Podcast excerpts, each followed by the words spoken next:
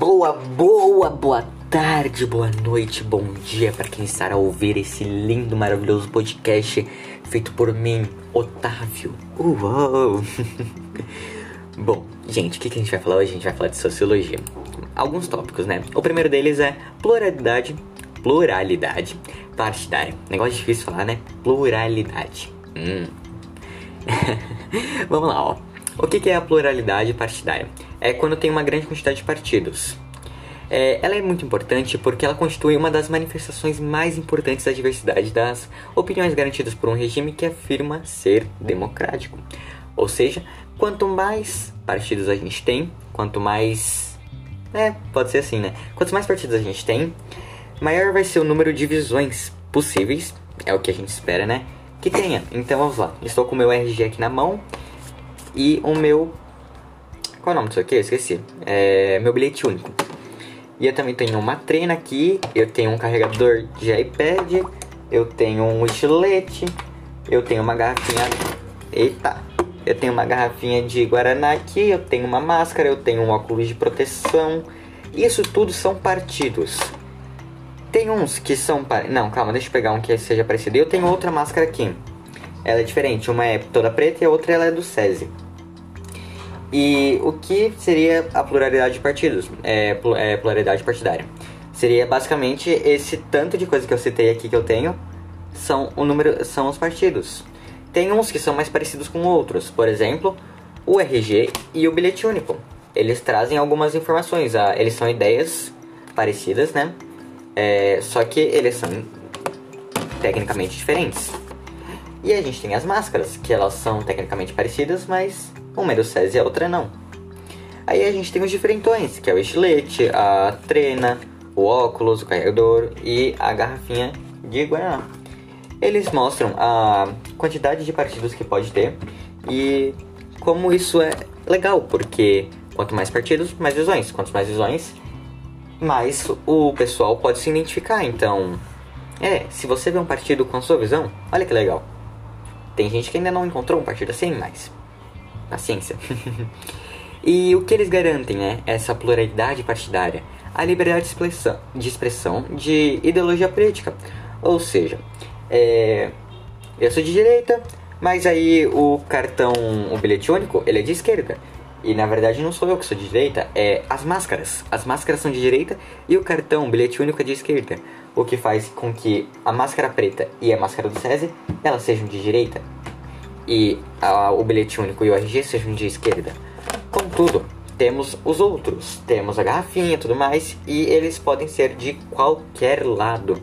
Eles podem ser totalmente diferentes. Eles podem ser centro-esquerda, centro-direita, é, centro, é, centro inferior direito, que seria mais ou menos relacionado ao liberalismo, mais ou menos. Daí as máscaras elas são o que? Extrema direita, o bilhete único aqui é extrema esquerda, comunismo e anarcocapitalismo. É, um negócio uau! E o Estado mesmo ele permite a adoção do sistema pluripartidário. Então, uau, felicidade. Aí a gente tem a isonomia. É, ISO, é, ele é o mesmo e no moço de lei, né? Então, da mesma lei, ou seja, a igualdade. É, a uniformidade, ela, né? É a uniformidade com que a vida em sociedade é gerenciada. Ou seja, a gente tem aqui o pato. O pato, ele é um pato. Mas eles têm o mesmo direito da o quê? Do. O que, que eu posso falar? Da garrafinha d'água. Ele tem o mesmo direito? Olha que incrível. É... E a isonomia ela é fundamental para a manutenção da democracia. É, ela é a base da democracia ateniense, no período histórico das cidades e estados gregas. Ou seja, o que acontecia nessa época aí, ó, se vocês não estão ligados. Basicamente, todo mundo, entre aspas, né, porque todo mundo pode votar por igual. Esse todo mundo é, vou, é ridículo, mas todo mundo desde que você seja homem, branco, é, morador de Atenas, você não pode ser estrangeiro, e você também não pode ser escravo, e se, você não pode ser mulher. Então é, todo mundo que que não é mulher, escravo ou estrangeiro e tem uma idade limite lá, pode votar. É basicamente isso. Olha que incrível. Isso lá em Atenas. Mas aqui no Brasil, 2021, é, pelo menos é o que deveria ser feito. Todo mundo pode ter igualdade, é, pode votar, né? A partir, eu vou falar de votos porque é a maneira mais fácil de da gente conseguir entender isso. É, a gente pode votar a partir dos 16, e isso qualquer pessoa, qualquer pessoa mesmo, não importa.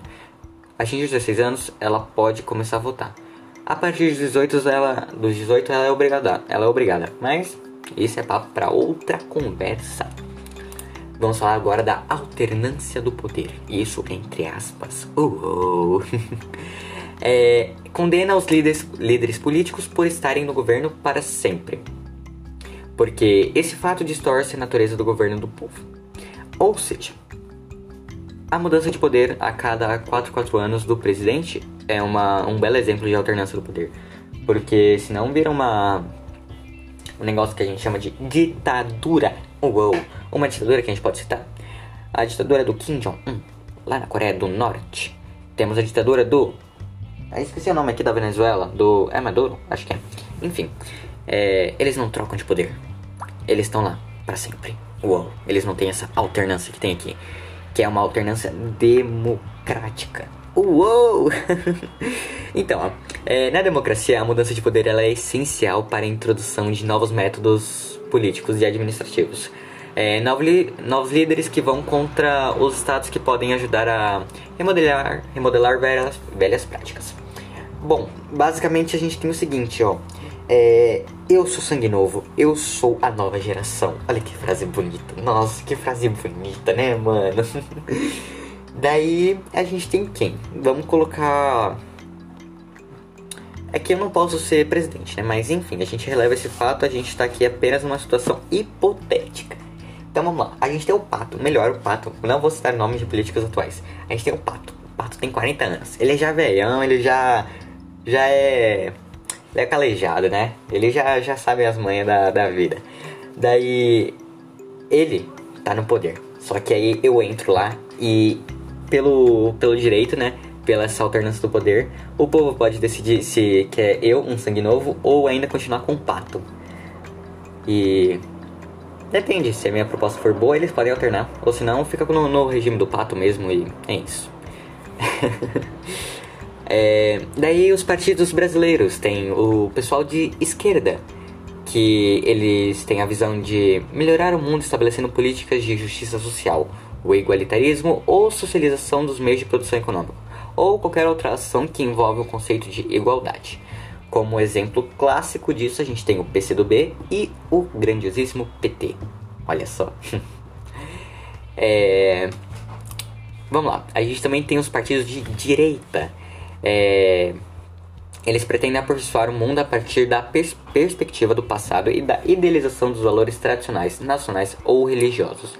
Como exemplo disso, a gente tem o PSC, o Partido Social Cristão, e o PSL, Partido Social Liberal.